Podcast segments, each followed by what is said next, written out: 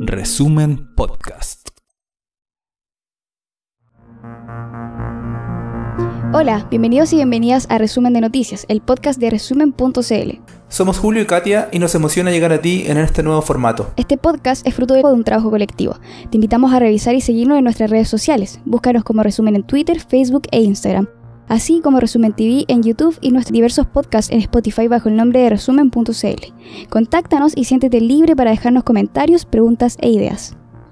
Si te gusta y quieres saber más de nuestro trabajo, no dejes de visitar nuestro sitio web www.resumen.cl y compartir este podcast con tu familia y círculos cercanos. Bien, comencemos con las noticias y la situación de los derechos humanos.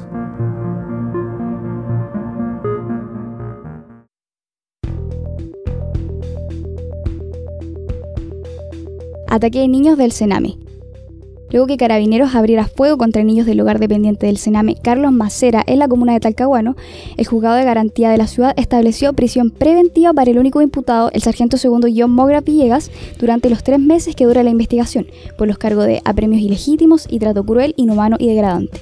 La situación se dio en medio de un procedimiento policial en miércoles 18 de noviembre, dejando a cuatro niños lesionados con dos heridos de bala. Diferentes organismos entregaron declaraciones de repudio contra el actuar policial, destacando las palabras de Patricia Muñoz, defensora de la niñez, quien anunció acciones legales contra los responsables. Un día después del criticado episodio, Mario Rosas dejó el cargo de general director de Carabineros. Su salida llega en medio de las profundas críticas, tanto a la institución como al propio Rosas, luego de los múltiples episodios de violaciones a los derechos humanos de Carabineros a civiles desde el 18 de octubre de 2019. En su reemplazo, asume Ricardo Yáñez, acusado de no garantizar el cumplimiento de protocolos de uso de fuerza durante el estallido social. Vamos ahora con la situación dentro del Biobío.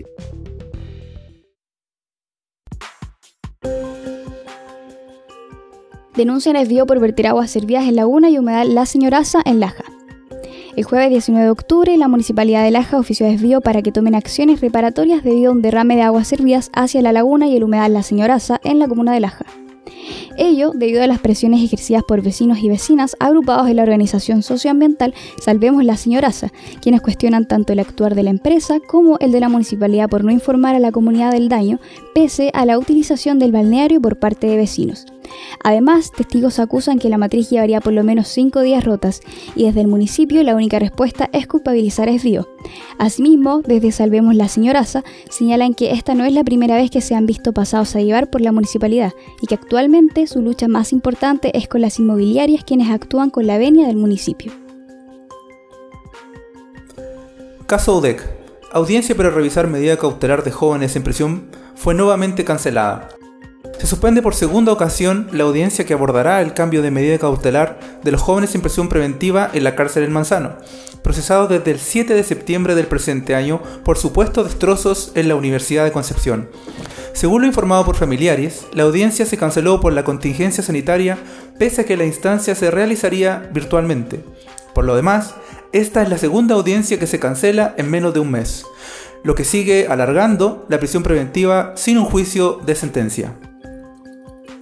Por delito de estafa, formalizan a presidente del Consejo Regional del Biobío y militante de Renovación Nacional. Formalizan a Patricio Lara, presidente del Consejo Regional del Biobío y militante de RN, por delito de estafa de un monto que bordea los 5 millones de pesos. Un matrimonio denunció a Lara tras arrendarle un centro de eventos que ya no se encontraba en poder del militante, por una suma que asciende a 4.720.000 pesos.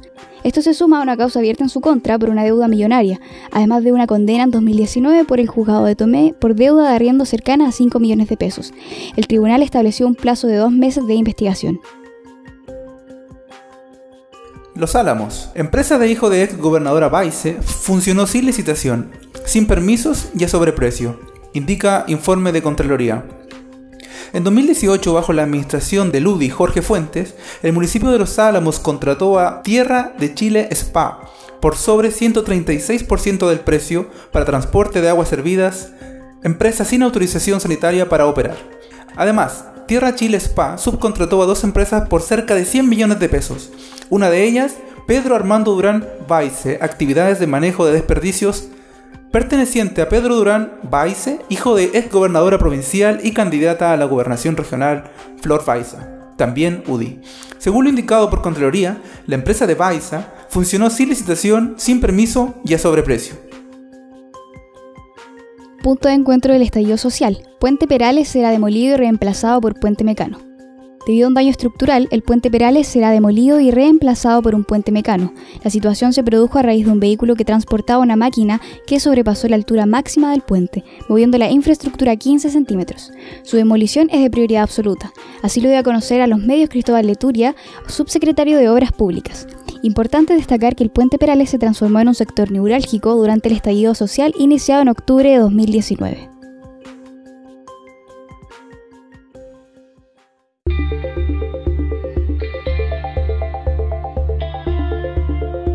Celestino Córdoba denunció persecución política y precarias condiciones sanitarias al interior del set de Vilcún. Machi Celestino Córdoba denunció persecución política y precarias condiciones sanitarias al interior del Centro de Estudios y Trabajo de Vilcún, lugar donde se encuentra hace tres meses tras sostener una huelga de hambre de 107 días. Desde la vocería del Machi explicaron que el estanque que provee de agua a la población penal está contaminada con barro y algunos animales muertos. Tras la denuncia, Córdoba indica haber sido amedrentado junto a otro preso al ser trasladado a una celda de castigo y amenazado con ser devuelto al penal en Temuco. La vocería advierte que actualmente Córdoba ha recibido tratos vejatorios en su contra, actitudes de discriminación religiosa e intentos de montaje al interior del centro penitenciario. Abogado de familia Catrillanca es atacado a balazos en su propia casa. Durante el fin de semana pasado, el abogado de la familia catrillanca, Nelson Miranda, fue atacado por desconocidos en la comuna de Ercilla, quienes actuaron con intenciones de quitarle la vida. El ataque fue a plena luz del día, dejando visibles daños a la infraestructura producto de tres disparos con municiones de distinto calibre. Hasta el momento, se desconoce la identidad de los atacantes y Miranda ya anunció la presentación de una querella por el delito de homicidio frustrado en su contra. 53 blindados 4x4, 19 blindados Mohawk, y nueve lanzaaguas compró Carabineros de Chile para la provincia de Arauco y la región de la Araucanía. Un presupuesto de 2.611 millones fue destinado a la reparación y mantención de vehículos tácticos. Se compraron un total de 81 vehículos para carabineros en la provincia de Arauco y la región de la Araucanía. Al respecto, el subsecretario del Interior Juan Francisco Gali indicó que, comillas, es necesario que carabineros tenga vehículos adecuados. Cierre de comillas modifican cautelar a General Gonzalo Blue por montaje de Operación Huracán. El juzgado de garantía de Temuco modificó la medida cautelar del general en retiro de carabineros Gonzalo Blue. Como uno de los 11 imputados del montaje denominado Operación Huracán en 2017, el general Blue se desempeñó como director nacional de inteligencia de carabineros. Su cautelar fue rebajado vía telemática de arresto domiciliario a arresto domiciliario nocturno.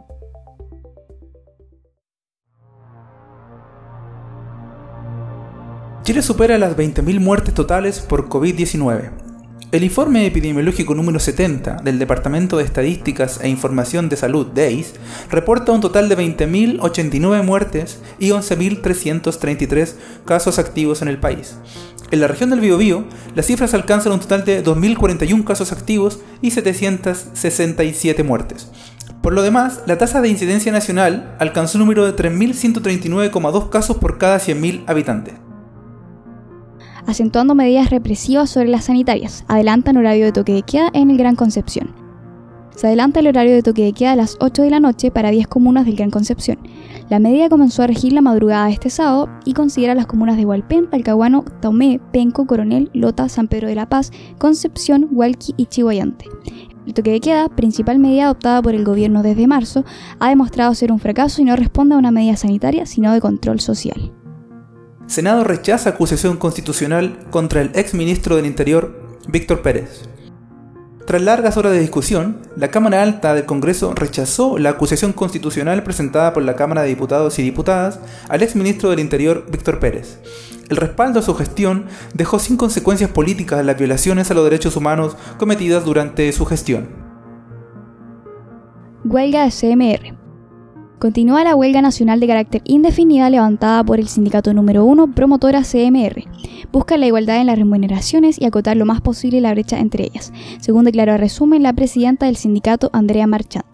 Si bien han recibido apoyo de organizaciones sindicales y sociales, la tarde del pasado 16 de noviembre una trabajadora fue agredida por un cliente de Banco Falabella.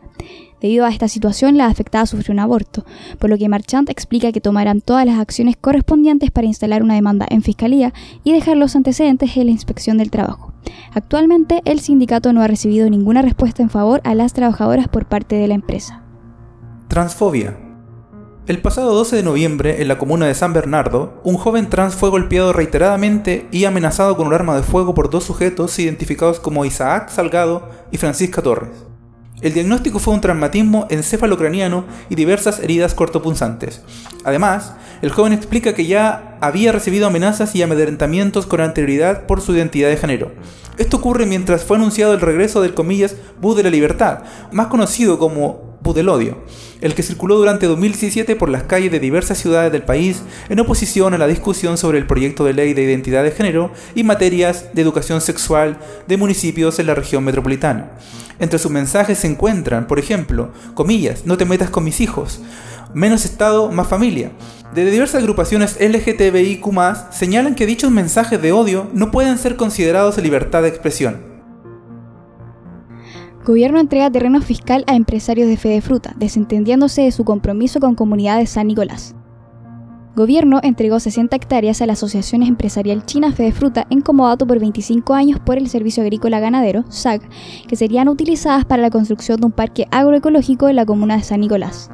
Pese a que desde el gobierno se anunció un llamado a un concurso para organizaciones de jóvenes campesinos y organizaciones de productores rurales de la región de Ñuble, la semana del 14 de noviembre se informó por los medios de comunicación la entrega del predio el ala de 60 hectáreas y que pertenecería a los terrenos comprometidos con las organizaciones campesinas de San Nicolás.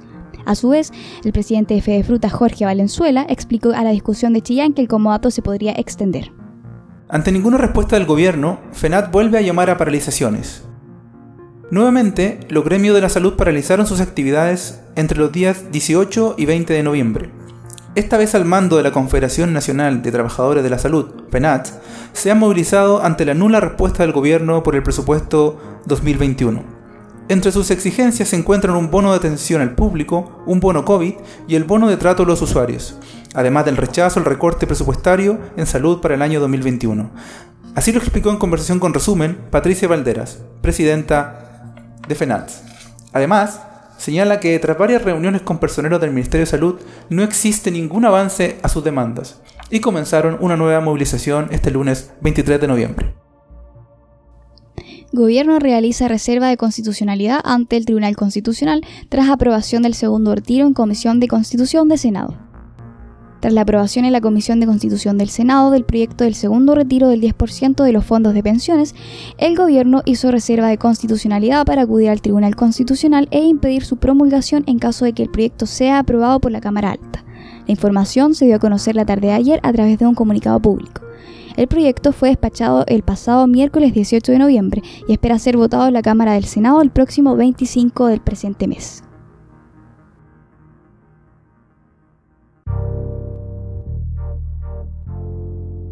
América Latina. Manifestantes incendian Congreso de Guatemala durante protestas por recortes en presupuesto 2021. Este sábado 21 de noviembre, manifestantes incendiaron el Congreso de Guatemala durante protestas por recortes de programas sociales en marco del presupuesto 2021. Además, el vicepresidente de Guatemala, César Guillermo Castillo, propuso al presidente derechista Alejandro Giamatei la renuncia de ambos a sus respectivos cargos.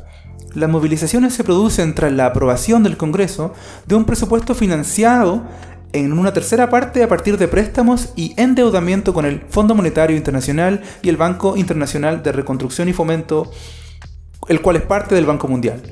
Por otra parte, su fórmula facilita mecanismos para la marvelización y da prioridad en áreas e instituciones donde han existido casos de corrupción y quita presupuesto en derechos humanos, infancia, desnutrición, educación superior, entre otros.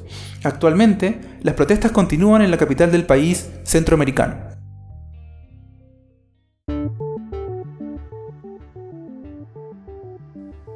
Muchas gracias por escucharnos en nuestro primer episodio de Resumen de Noticias. Escúchanos la próxima semana.